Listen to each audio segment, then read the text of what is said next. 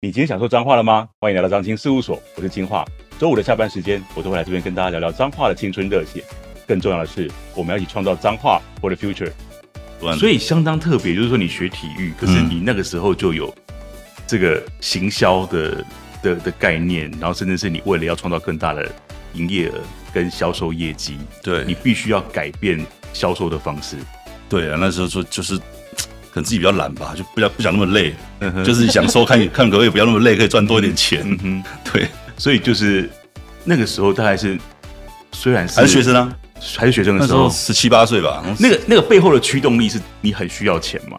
没有你就是喜欢玩玩商业的事情，类似吧，就是就是你在想说怎么怎么样可以稍微让自己不用那么搞那么辛苦，然后就。哎、欸，这个很有意思，多一点收入这样。因为很多人以为说这种创业成功的人都是不管怎么样就是很努力、很努力、很努力。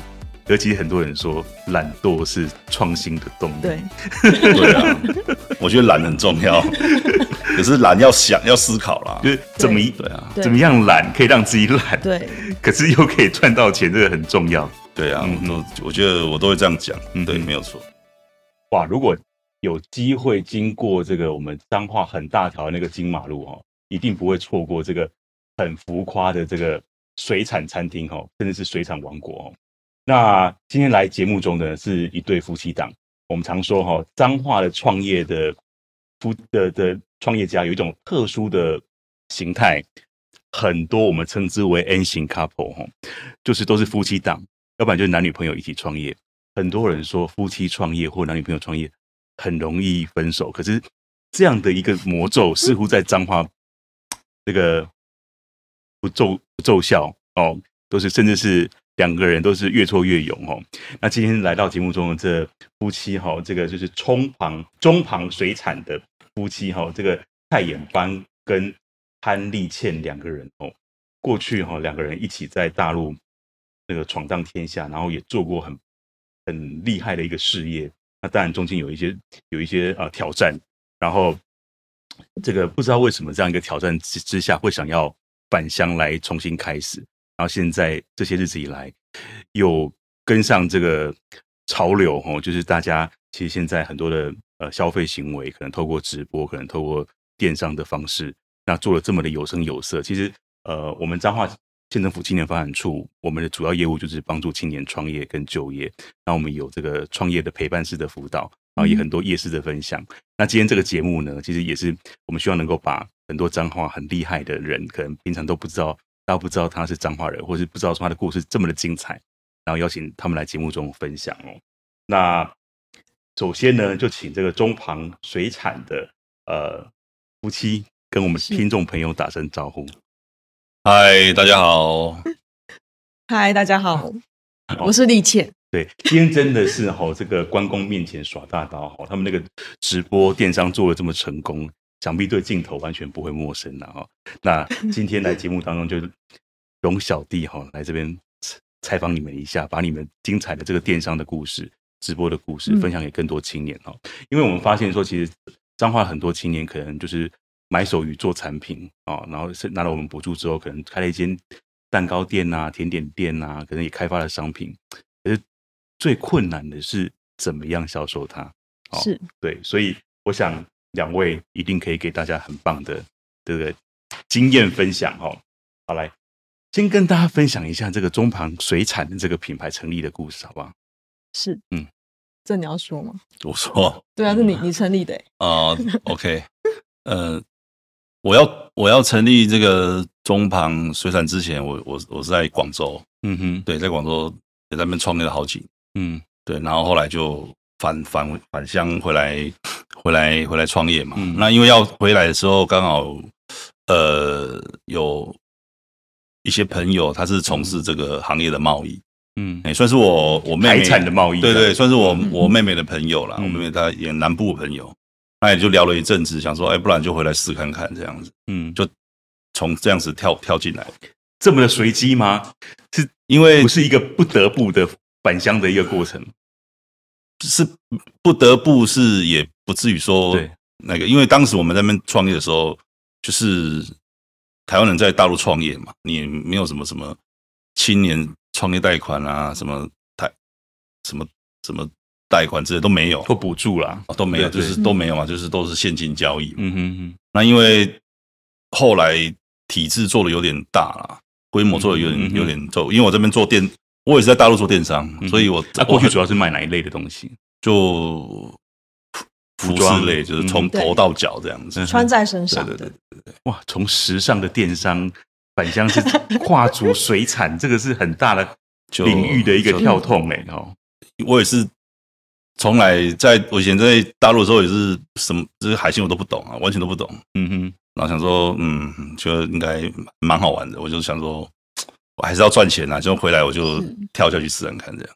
我觉得这个地方我一定要补充一下，他当时跟我说想要做这个行业的时候，我真的是吓傻。嗯哼，因为我想说，天哪，完全都不懂，而且不，你看起来就是一个网红的样子，所以你去卖衣服是很，我觉得是理所当然，应该怎么样搭一搭，大家都会觉得被你说服啊。对，会觉得说这个东西在我们的认识里面是我们完全没有接触过的，嗯、甚至完全不懂的。我说他听你要重新开始选这个行业，我其实内心非常的慌张，我会觉得非常的不安定的感觉。嗯、但我觉得既然都已经选择跟他在一起。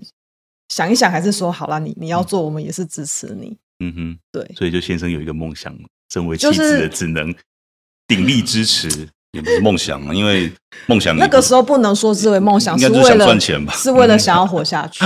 嗯哼嗯哼，对，所以创业想创业最重要还是还是要想办法活，就是坚持生存下去。光梦想，如果是梦想，应该不会做这个吧？嗯嗯，对。所以聊到梦想哦，听说你在学生时代就有很多的 idea。对，然后做了很多很疯狂的事情，所以这个从很多的 idea，很多人说很多 idea 没有用嘛，嗯，你就是要把它付诸行动，对，那跟市场的接轨或对话过程当中，很多时候会需要，因为市场的反应可能不是你的预期，你需要做很多的调整战略的一些、嗯、一些一些做法哈。对，所以这部分你有没有一些什么自己觉得很棒的 idea，然后后来被市场的挑战挑战是完全不不不 work 的？因为我当时教游泳的时候，其实因为我是学体育出身嘛，然后就是、嗯、当时就觉得教游泳很累啊，就说教游泳这么累，然后游泳池这么好抽，都被游泳池抽走了。嗯哼，比如说啊、呃，比如说一个学生，比比如说是一一节课是一千块，那可能教练才拿到三四百块。嗯哼，都是泳池，在彰化教吗？呃，那时候在南部，嗯哼，那因为我学校在南部，所以我就在南部这样。是，后来我想一想不太对，我就我后来我就跟游游泳池讲说，不然我就帮你，我就把把游泳池整个包下来，我就说帮我跟你做保证业绩好了。可是我要、哦、我的抽成要往上提，很像是一个契做的概念。对，就是提了一倍嘛，然后我就自己想办法去找客人，然后然后找学弟学妹来教这样子。嗯。对，那是我量才会大，所以我觉得那个概念等于是说，你已经不把自己单纯当一个老师的一个一个概念了，就是你就是要去扛业绩了。对，我我那时候就是就是这样，就找去就是去找什么社团啊，去找补习班啊来配合这样子。嗯哼，补习班嘛，就哎，你补习班暑假要不要多一门课啊？什么？嗯哼，哦，然后然后很多啦，就是到处招揽一些小朋友来来学这样子。嗯哼，对啊，那以前一个人。顶多一节课就教五六个啊，啊，我招的好，我一节课可以可以赚五六十个人的钱，这个是是是，当然就会，反正你的时间就是绑在那里，对，那你不如收更多学，你可以赚更多钱，就只做两个暑假嘛，就是做一个暑假两个月嘛，对。对啊对啊，你等于是过去的工作是两个月要赚你一辈子要因为一一年要花的钱这样，我可以这样讲哦，那个时候 有那时候有，嗯哼，那时候一个暑假可以。赚个三四十万、四五十万，所以相当特别。就是说，你学体育，可是你那个时候就有这个行销的的的概念，然后甚至是你为了要创造更大的营业额跟销售业绩，对，你必须要改变销售的方式。对啊，那时候说就是可能自己比较懒吧，就不要不想那么累，就是想说看 看可不可以不要那么累，可以赚多一点钱。嗯，对，所以就是那个时候大概是虽然是还是学生啊。还是学生的时候，十七八岁吧。那个那个背后的驱动力是你很需要钱吗？没有啊，还是你就是喜欢玩玩商业的事情，类似吧。就是就是你在想说怎么怎么样可以稍微让自己不用那么搞那么辛苦，然后就可以，哎，这个很有意思，多一点收入这样。因为很多人以为说这种创业成功的人都是不管怎么样就是很努力、很努力、很努力。尤其很多人说懒惰是创新的动力。对，对啊，我觉得懒很重要，可是懒要想要思考啦，就是怎么对啊，怎么样懒可以让自己懒，对，可是又可以赚到钱，这个很重要。对啊，我都我觉得我都会这样讲，对，没有错。所以真的是从大学时代这种创造独特的销售方式，可能就慢慢历练的你要怎么样卖东西的这个，而且很容易规模化。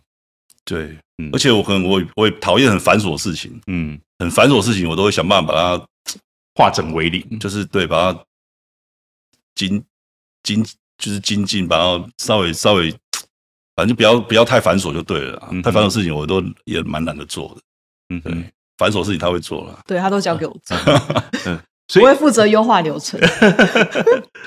那两位是嗯、呃，当初在大陆经营这个服饰的电商的。的销售生意，那当时你们是怎样配合？那这个配合的方式在，在在整个夫妻创业过程当中，延伸到你们现在回来做这个水产，也是一样的配合方式吗？嗯，主要我比较懂规划布局的人事布局的部分，嗯，所以太太当时是女朋友嘛，也就是帮我。她她是学服装设计的哦，对，他是学服装设计的，所以的。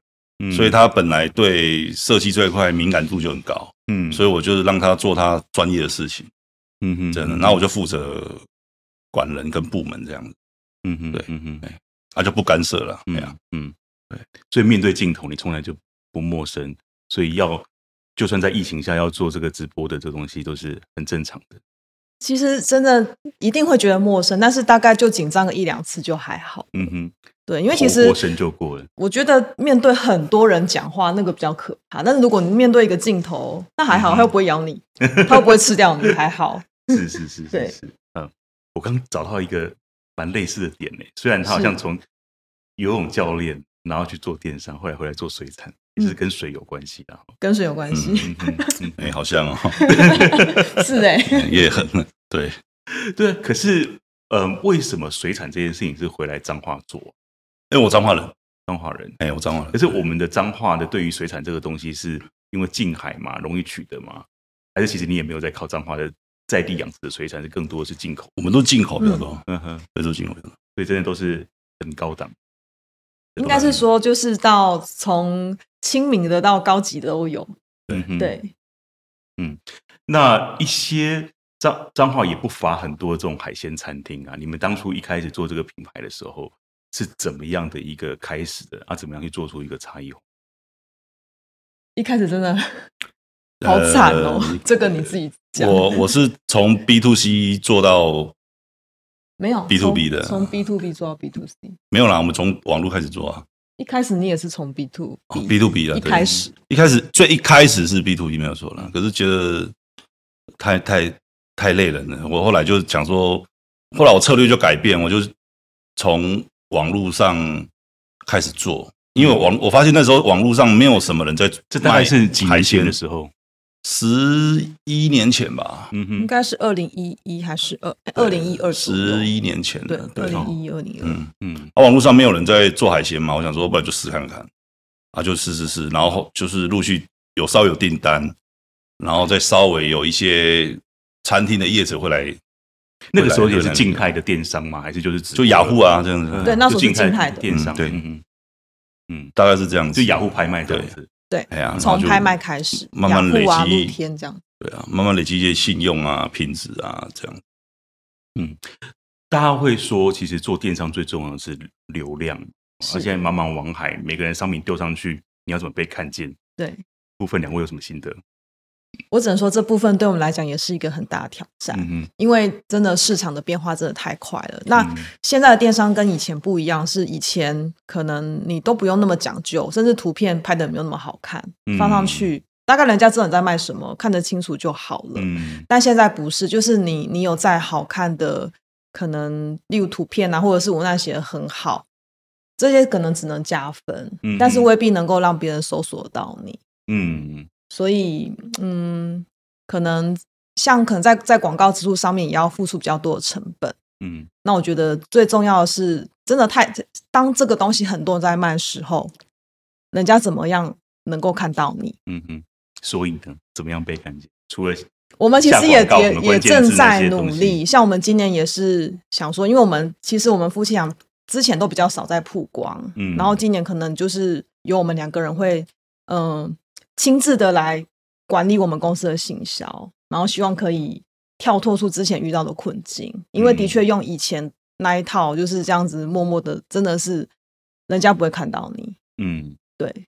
所以从返乡做这个中堂水产到现在是快十二年，中间的你觉得有没有什么明显的这些你的战略上面的转折或销售上面转折，给大家分享一下？战略的转折吗？嗯，转折是还好，是一直在追求更多的通路啦，这倒是有了。嗯哼，哎，就是一直在追求把通路打得更更广泛，因为我们未来想做加工嘛。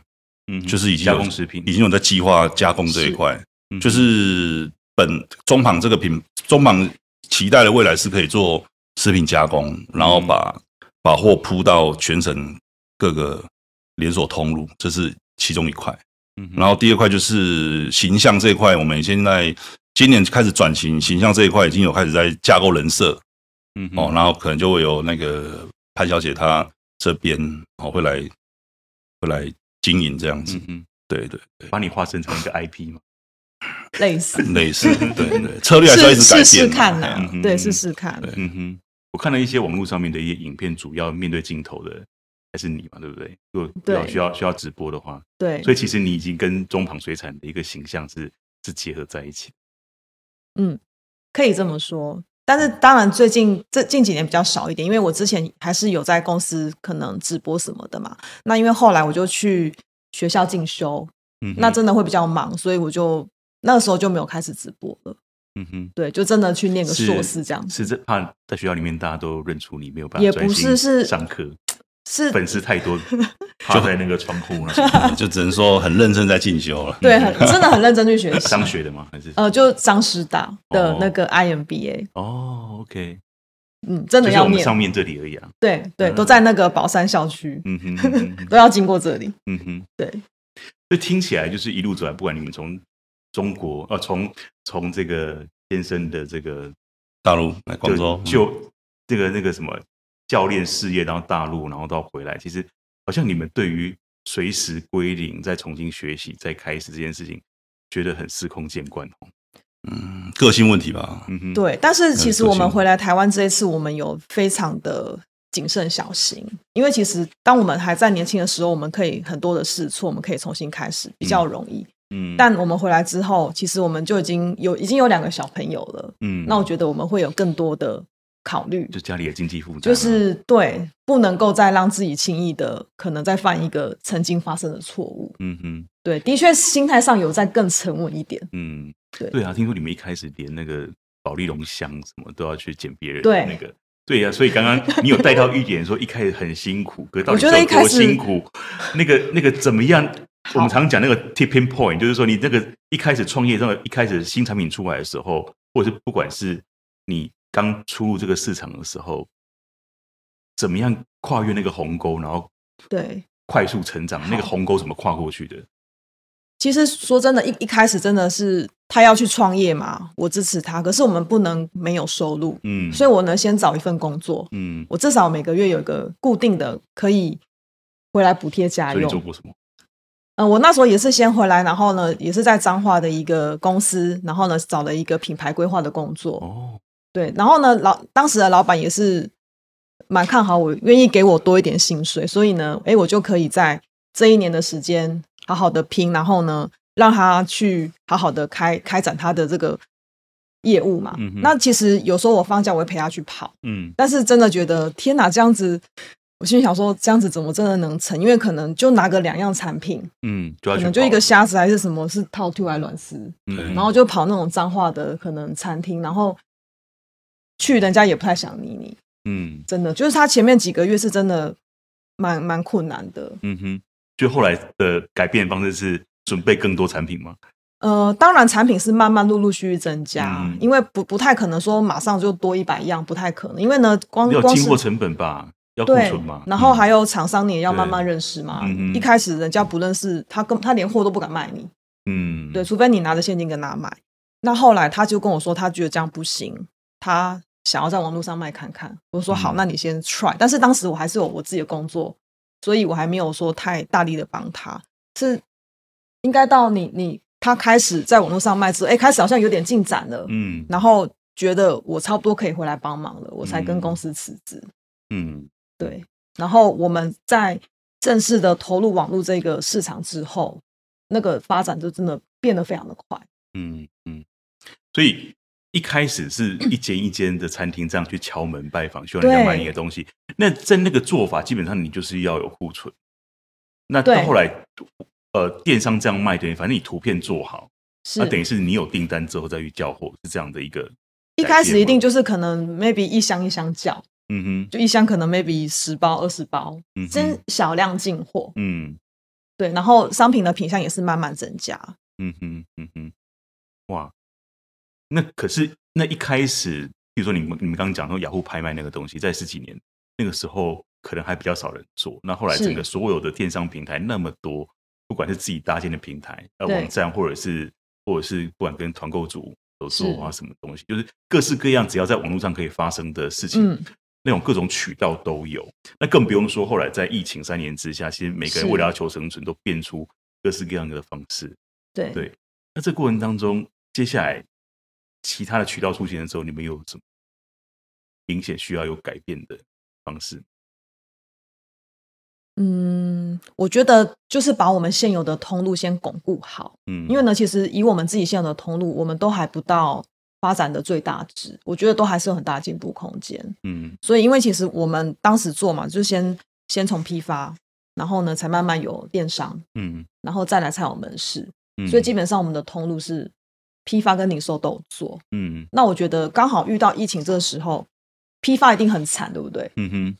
嗯，那我我们当时就想说，很庆幸说，哎，我们不是只把蛋全部放在同一条船上，我们其实是有分不同的通路的。嗯，所以当批发餐厅这一块很惨的时候，但我们还有零售，嗯，它是成长，而且人家家里就是反正不能出去用餐，你就是买回来家里自己煮，怎么样你都还是当时那个我还记得疫情的时候，当时那个是永和还是什么？台北就是有一个区有没有爆发嘛？爆发万华，万华没有人敢送，嗯。嗯，我们有送，然后我就我们就自己送。台北人家就在万华，我们就自己送。我万华人很高兴呢。嗯，那时候万华一天都要送好几十户哦。啊，你就这样亲自开车去？没有，当然叫司机送了。对，就是说司机也很怕了。我是说没关系，就是大家保护好，因为黑猫也不送啊，宅急便他们都不送，可是我们就有送。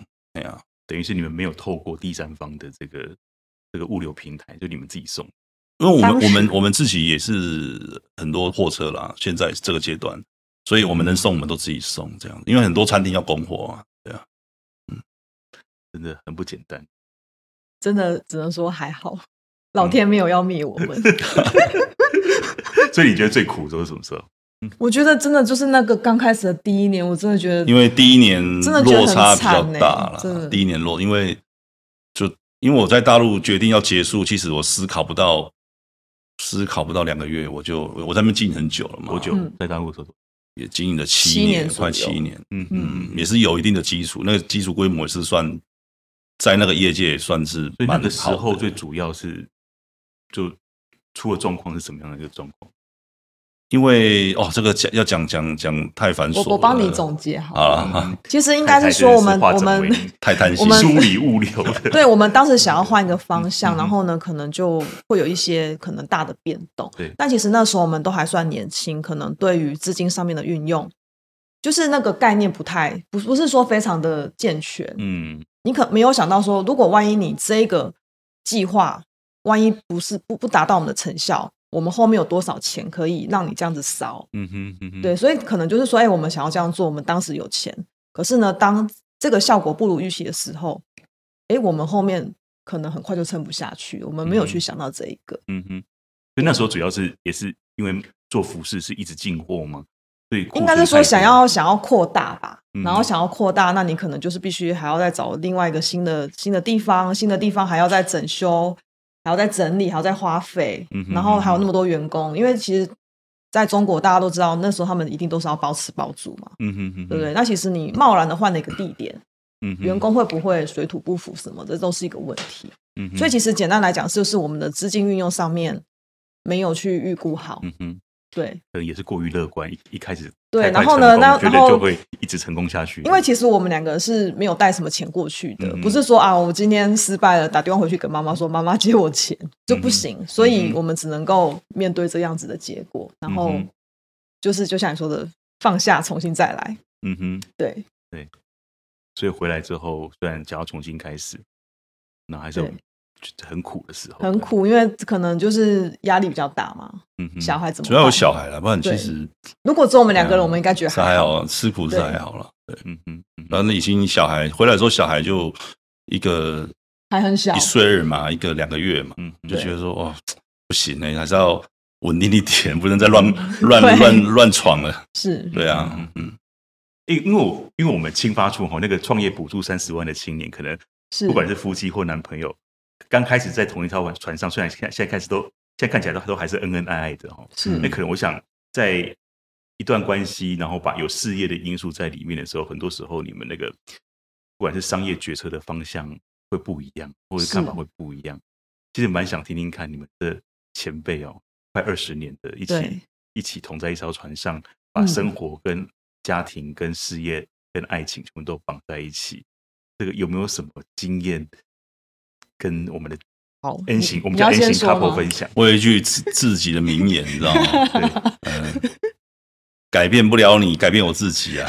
哦，我都是这样想，比较你比较难改变的，也没有啦，就是我就是有时候也不用互相也不用过度坚持啊。对，其实后来我有发现，怎么样跟他沟通的一个小诀窍。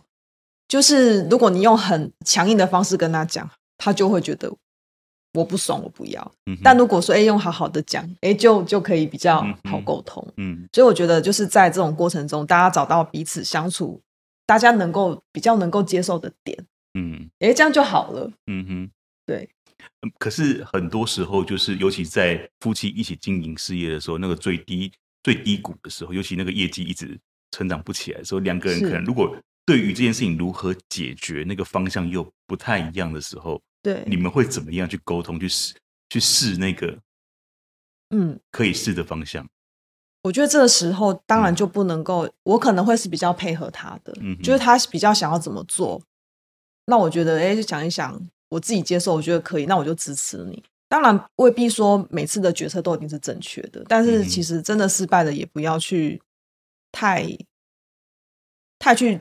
argue 这个事情，嗯，我们就没关系，解决再来，嗯，再换别的方式就好了。因为如果硬要就是去贞结说啊，你今天做这个决定烂透了，烂死了，嗯，那以后对不对？大家反正没办法，没办法再继续下去。千万不要，千万不要另一半决策失败来火上加油，这样子，这样一定会决裂。对，就是大家就接受这个结果嘛。嗯对了，对啊，对。呃，刚刚提到一个蛮重要的点，就是说其实蛮特别的，因为你。本来学服装设计，然后你又返乡之后去找了一份工作，就是做品牌规划的。对。可是从你们回来这快十二年下来，其实你走的方向其实是逆向操作，因为很多时候啊，就像是呃青年会认为做品牌就是要哦先把包装都弄好啊，然后做这些感觉瞬间产品都还没卖出去，对，你可能包材什么就库存的一堆这样子。对。那可是你们算是可能有大陆那些经验，嗯，你们的选择的做法，从批发商，然后到做直播，然后到后来有实体店面，等于是你逆向，你把所有的需要一开始创业最大的那个固定成本的支出降到最低，是，而不是说因为你你有那个品牌的专业，你就很坚守啊，我的。一定要一个很体面的门市啊，然后我的品牌的设计要怎么样？甚至你你们刚刚有提到说，你们到最近才开始这个品牌形象又在更更强化这件事情。对，哎，这部分我觉得是一个可以给青创很重要的一个提点，嗯、因为很多来跟我们申请三十万创业补助的青年，一开始就是说，哦，我要打造了一个克制化的一个这个礼盒，那礼盒的包材要怎么样设计，怎么样设计？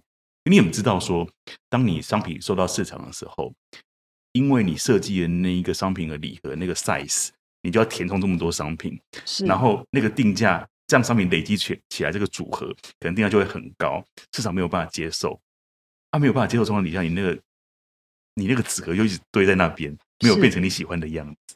好，所以这部分有没有什么经验跟大家、嗯？有，其实应该这么说，就是当你的当你想要这个创业的背后的动机是什么？嗯哼，像我们刚刚讲的，呃，第一个是他喜欢赚钱，嗯，第二个是我们需要生存，嗯哼，需要生存跟你有一个梦想想去做一件事情，其实那个背后的动力是不一样的。嗯、那好，我们现在想要生存，讲白了就是没有钱嘛，嗯哼，没有钱，我怎么去做这么漂亮的这些东西？嗯哼，这是一个。对我们来讲，会它是一个不切实际的幻想。嗯，对，我们都没办法活了，我要怎么样很漂亮？嗯，对。那另外一个是他也许准备一笔钱，他想要这样子做，嗯、那那个是有钱的做法。我们不能说它是完全错误的。嗯哼，只是说你就要能够去承受，万一就像你说的，这些盒子放在那边没有用的时候，嗯、你该怎么办？嗯哼，对，应该是这么说。嗯。有没有钱？可是，可是，尤其是你们在网络上面，然后你刚又说，其实每个人都可以拍很漂亮的照片，然后把那个图图啊文文案都是都写得很好，然后图都拍得很漂亮。嗯，青年的迷失会认为说啊，我们就是比如说，青年也很多人返乡都开烘焙做烘焙业这样，是啊，你们水产也是一样，可能水产你一样卖一个，我不是这方面专家，可能最贵的是什么？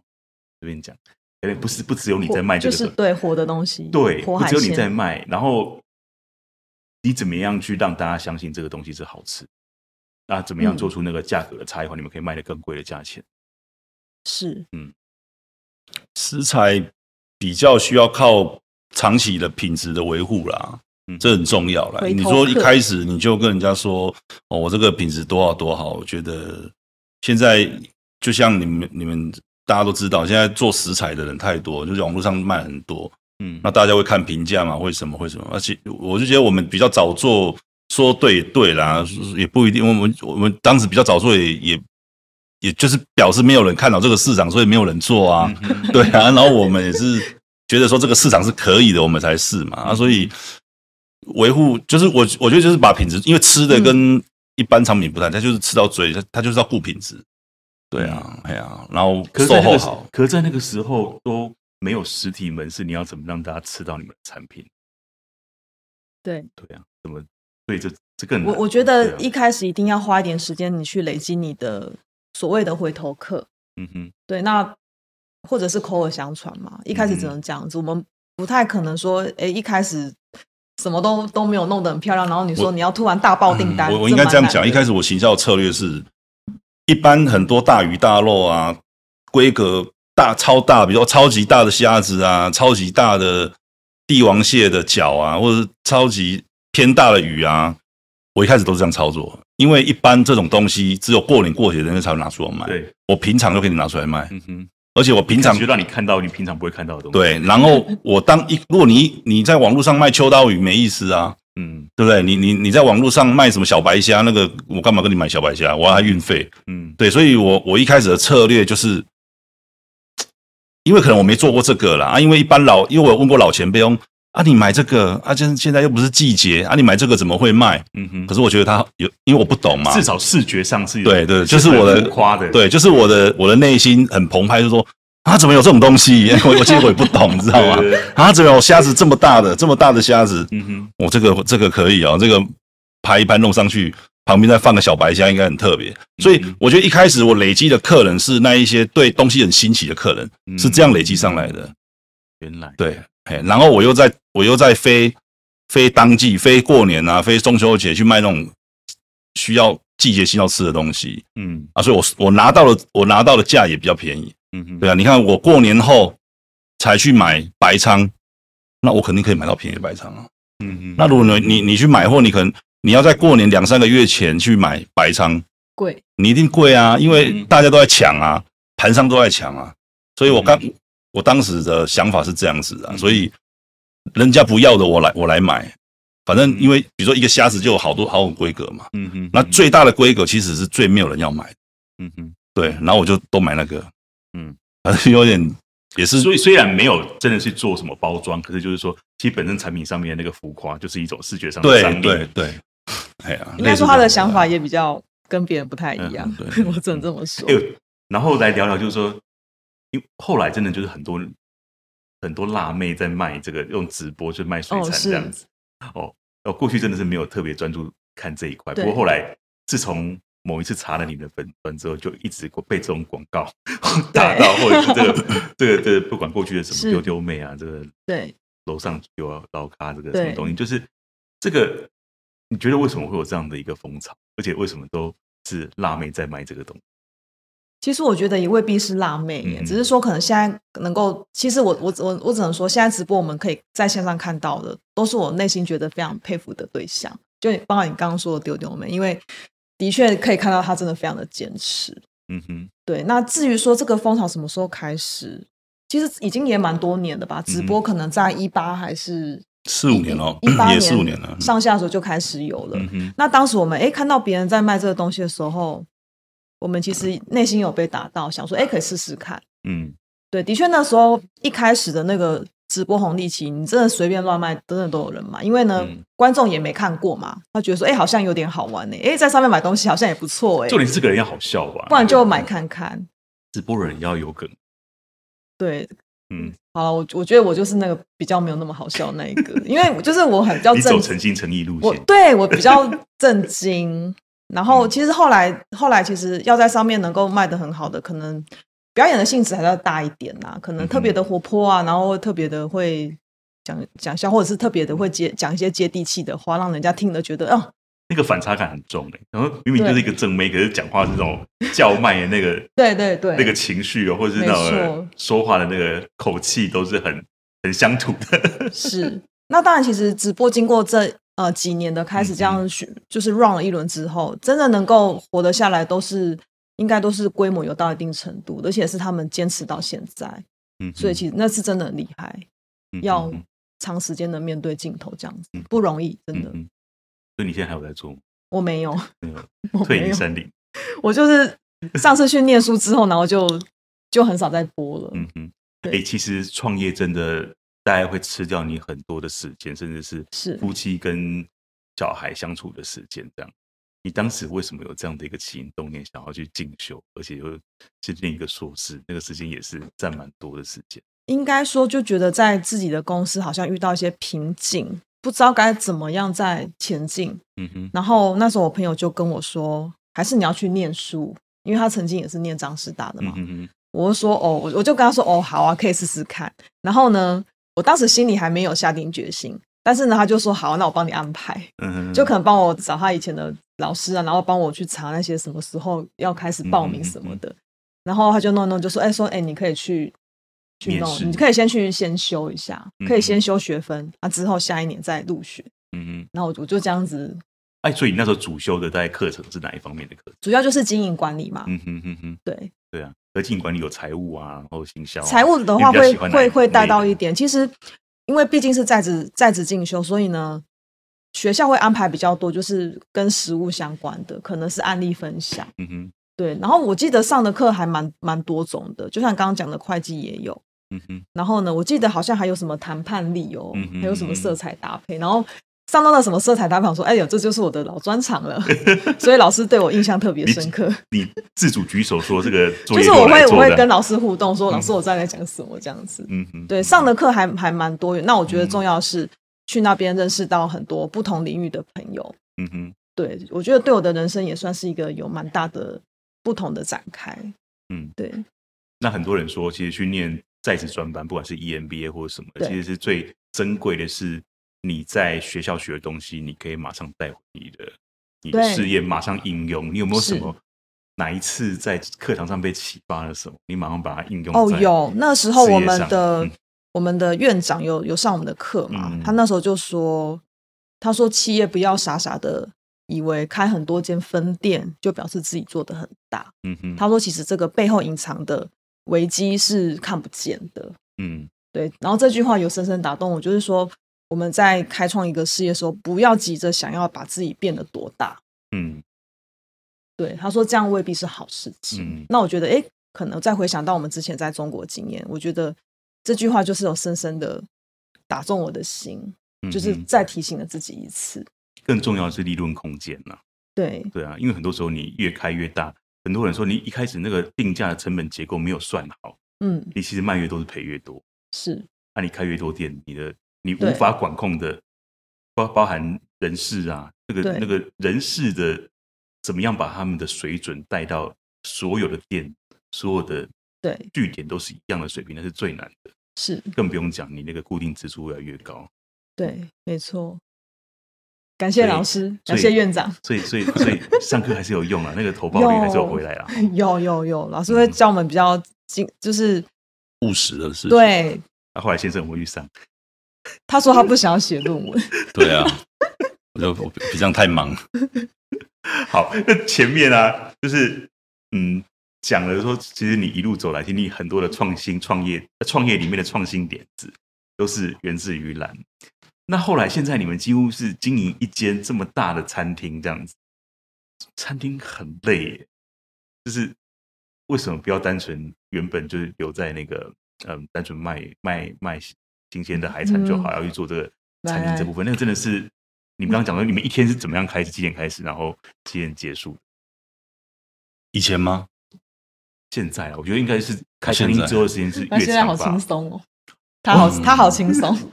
我们就是也走到一个阶段了啦，其实都是完全都是部门各部门在管理嘛。对，对，我们就有好几个部门，然后就分类在管理这样子，所以也也没那么忙啦。对啦，你看，只是就是管理还是摸摸索，一路摸索来的。那你说餐厅，餐厅为什么会去做餐厅这件事情？对，就是没有我本来那个门门店本来就是做买卖嘛。嗯哼，那其实我本来也是，我或或许某方面的务实，可是我也自己有。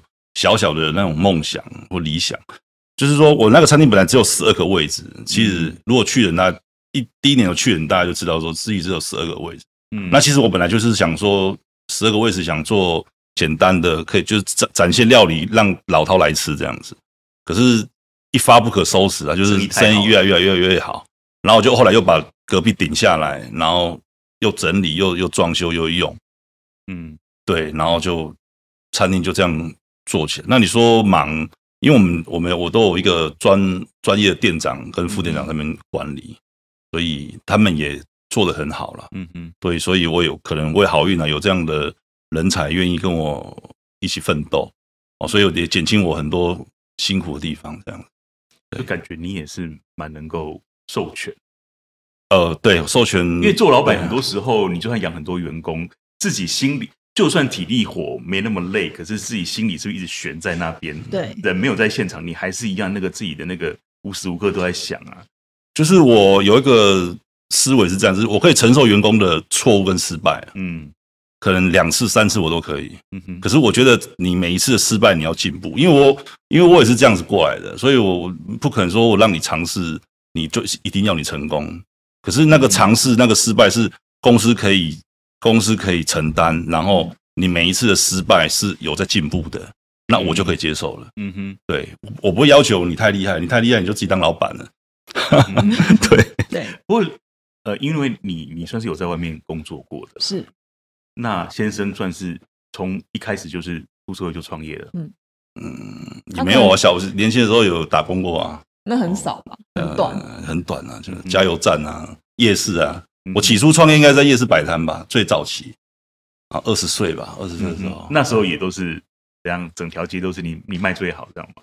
哦，那时候很夸张哎，真的是很问，我真的觉得，这人家说行李架拍一些，真的是你就是真的有那个天分。你不是说隔壁那个卖芭乐的？那个我我我在那边卖卖鞋子啊，然后呢，芭乐一一斤好像五十块嘛，啊，我那个鞋子一双两三千啊，然后就在他隔壁摊，就是就是、那种球鞋，对，就在他隔壁摊，就在他隔壁摊，然后。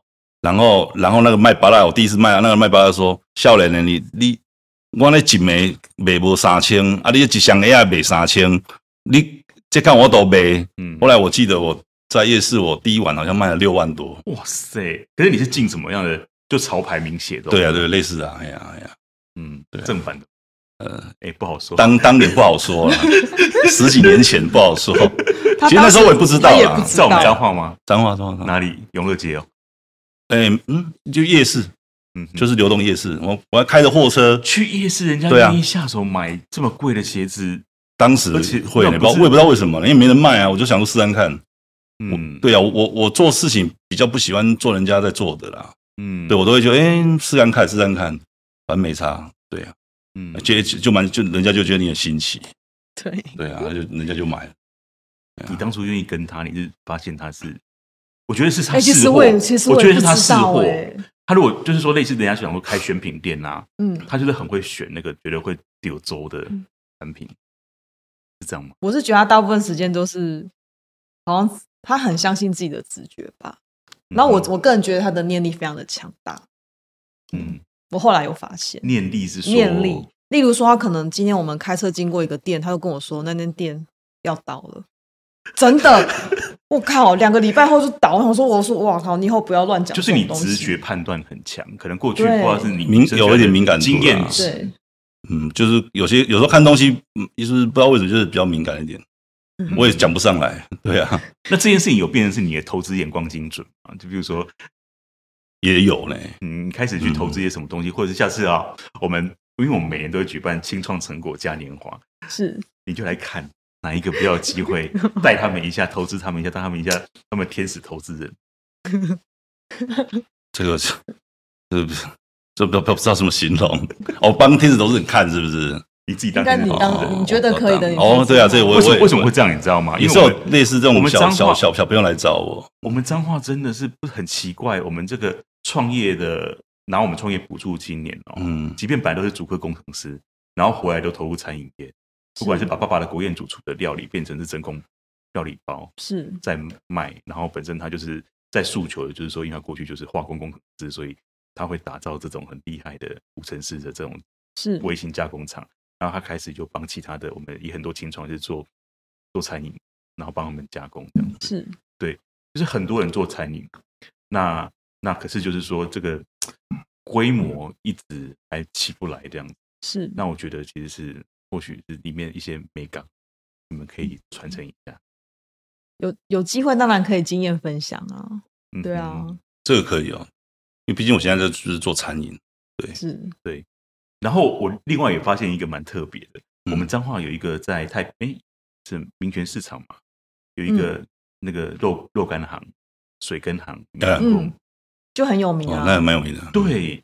然后呢，他也是学体育出身的哦，是。那他本来是跆拳道选手，然后后来也是因为就是受伤，他就决定返乡接接家里的事业。可是虽然学体育，他真的是对于品牌的论述，然后他那个整个包装礼盒重新设计过，那个真的是很搞刚这样。是。后来发现，其实是学体育的人是不是本身有那个纪律？然后就是说，当看准一件东西的时候，然后决定做了，就是。不太会放。你说坚持？对啊，嗯，好像哦，嗯，因为我的同学好像出社会做做了什么行业，好像都蛮坚持的下去的，好像是，嗯嗯，因为训练的过程要很坚持，不然不然就会觉得很累，想回家。嗯，不要学体育。对啊，体育人就是好像比较容易吃苦吧。嗯嗯，对，我觉得啦，对，因为过去等于说体力活，你们的训练都是体力活。我们这边，我们办公室就在操场旁边呢。每天看到一些，每个礼拜四都是那些体育班的在这边训练。嗯，我觉得好辛苦。是训练心智。嗯，好。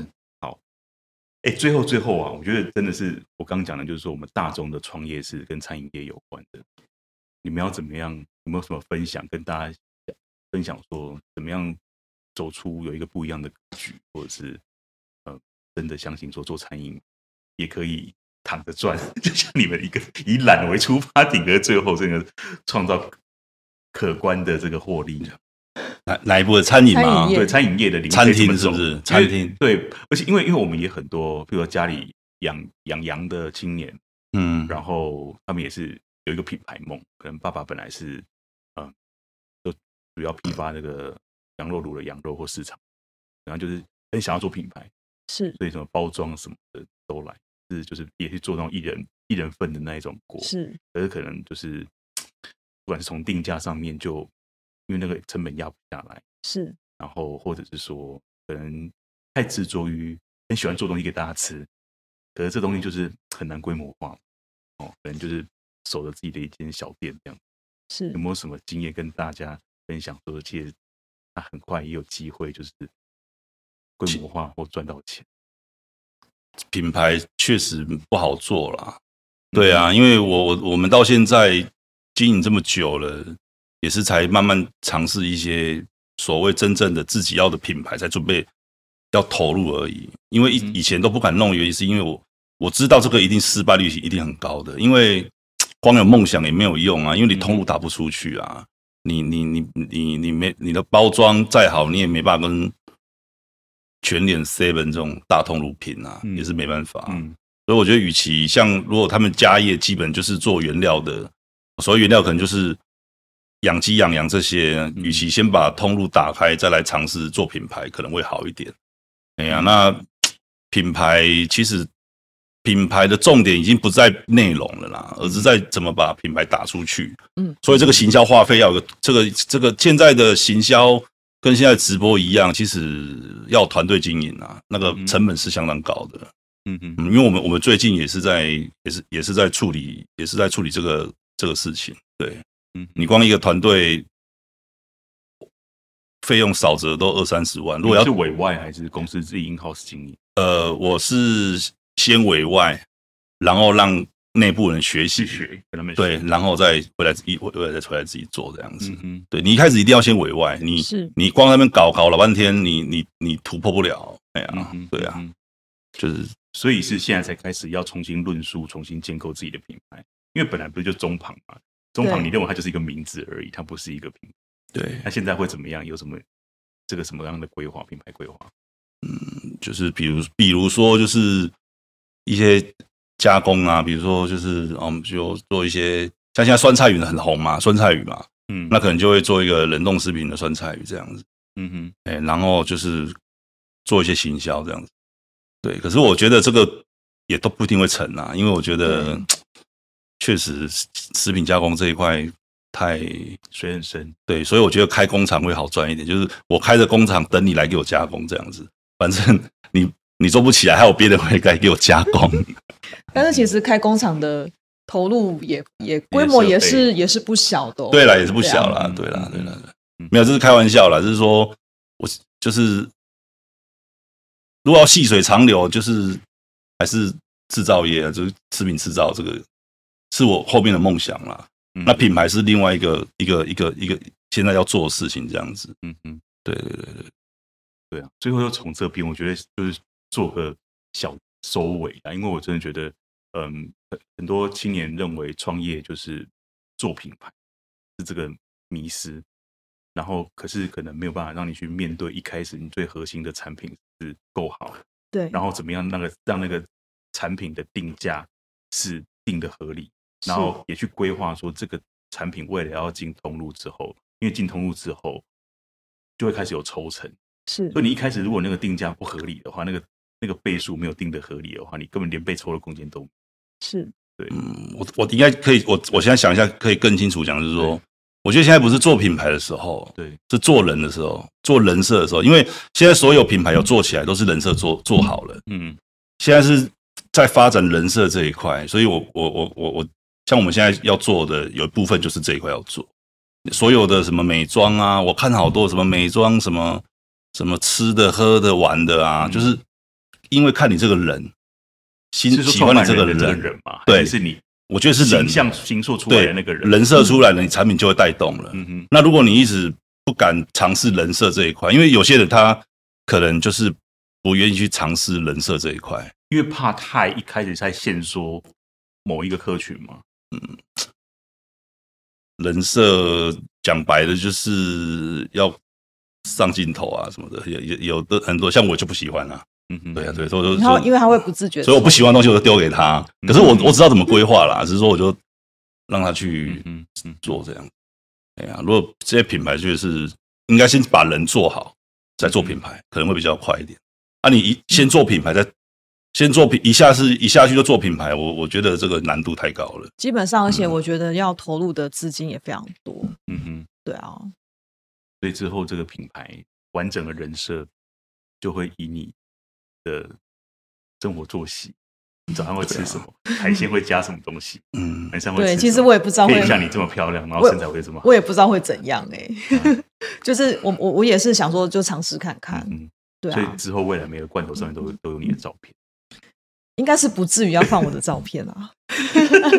其实很多 很多加盟的那种品牌都那么容易倒了，嗯，对不对？他们都投入那么大资金，在那边做品牌、做加盟都倒，都那么容易倒了。所以你你你的团队可以多坚强去做品牌。嗯嗯，对啊，所以我我是觉得把人设做好，现在是流行这一块了，那未来是不知道。嗯嗯，可是我觉得这两三年应该是这一块。对对啊，其实我们看一下现在我们当红的直播主，其实基本上你都是因为会想到他的人，嗯嗯，才会想到他们的品牌嘛。嗯嗯嗯，目前来讲是这样子。但是其实我也有去观察过一些伴手礼之类的，嗯哼，他可能就没有弄那么的会想到一个谁。但我在想，这些伴手礼应该也是经历过一段时间，是可能包装没那么好看，嗯，然后他们慢慢到了卖到有一定的量之后，他们可能再去把这个品牌所有的外观、他们的整个形象再加强，然后再。嗯再推出，所以我觉得，如果你一开始就说我要准备这么多钱去砸到人家看起来有这个像样的样子，嗯、我是觉得这是不切实际，因为他前面累积了多久未必知道、嗯。因为前面对于你什么样的人会买你的东西，那个对啊，要摸索很很久。对啊，那当然，如果说是你真的就是家里面 background 很强大，给你几千万去烧，那、嗯、那就不不不能不能一概而论了，还是会烧掉。嗯，对对，也许会被人家很快看到，但是。后面能不能持续就是一一个问题。嗯嗯，对啊，嗯，哎，最后给我们听众一些小红利，就是说什么时间点，因为你们声音真的很好，对，有什么时间点去比较有机会不用等，然后 平日啊，平日的中午 晚平日都 OK 啦，其实平日都 OK，中晚上都 OK，一到四这个都 OK，哎，嗯哼，就是说遇到包场，因为我们位置也不多，六六尾牙之间有没有一场包场？有，就最近有有有有一些，对，对嗯，对，平日中午去，中午晚上嘛，晚上也还晚上你到几点？到十点，到十点，哦，哎，到十点，很棒很棒，今天真的是很难得，我们真的是年轻，然后这个两个人气色维持的这么好，有活力，然后对对对，有活力这样子哦，然后感觉现在是就是公司的经营很上轨道。让两个人两个人有时间出来外面这样呃交朋友，或者是呼吸一点自由的空气，这样。是。哦，然后还可以思索下公司的品牌的下一步，这样子。好，好，今天非常谢谢中航水产的衍邦跟丽倩来我们节目当中，我们期待他的他们的故事会给我们的新创朋友很多的启发。更重要的是，maybe 我们有那个荣幸哈，未来我们有那个创业圆梦学堂的课，他也来可以来我们课堂上面跟更多人分享。哦好，谢谢两位。好，好，谢谢，好，谢谢，谢谢。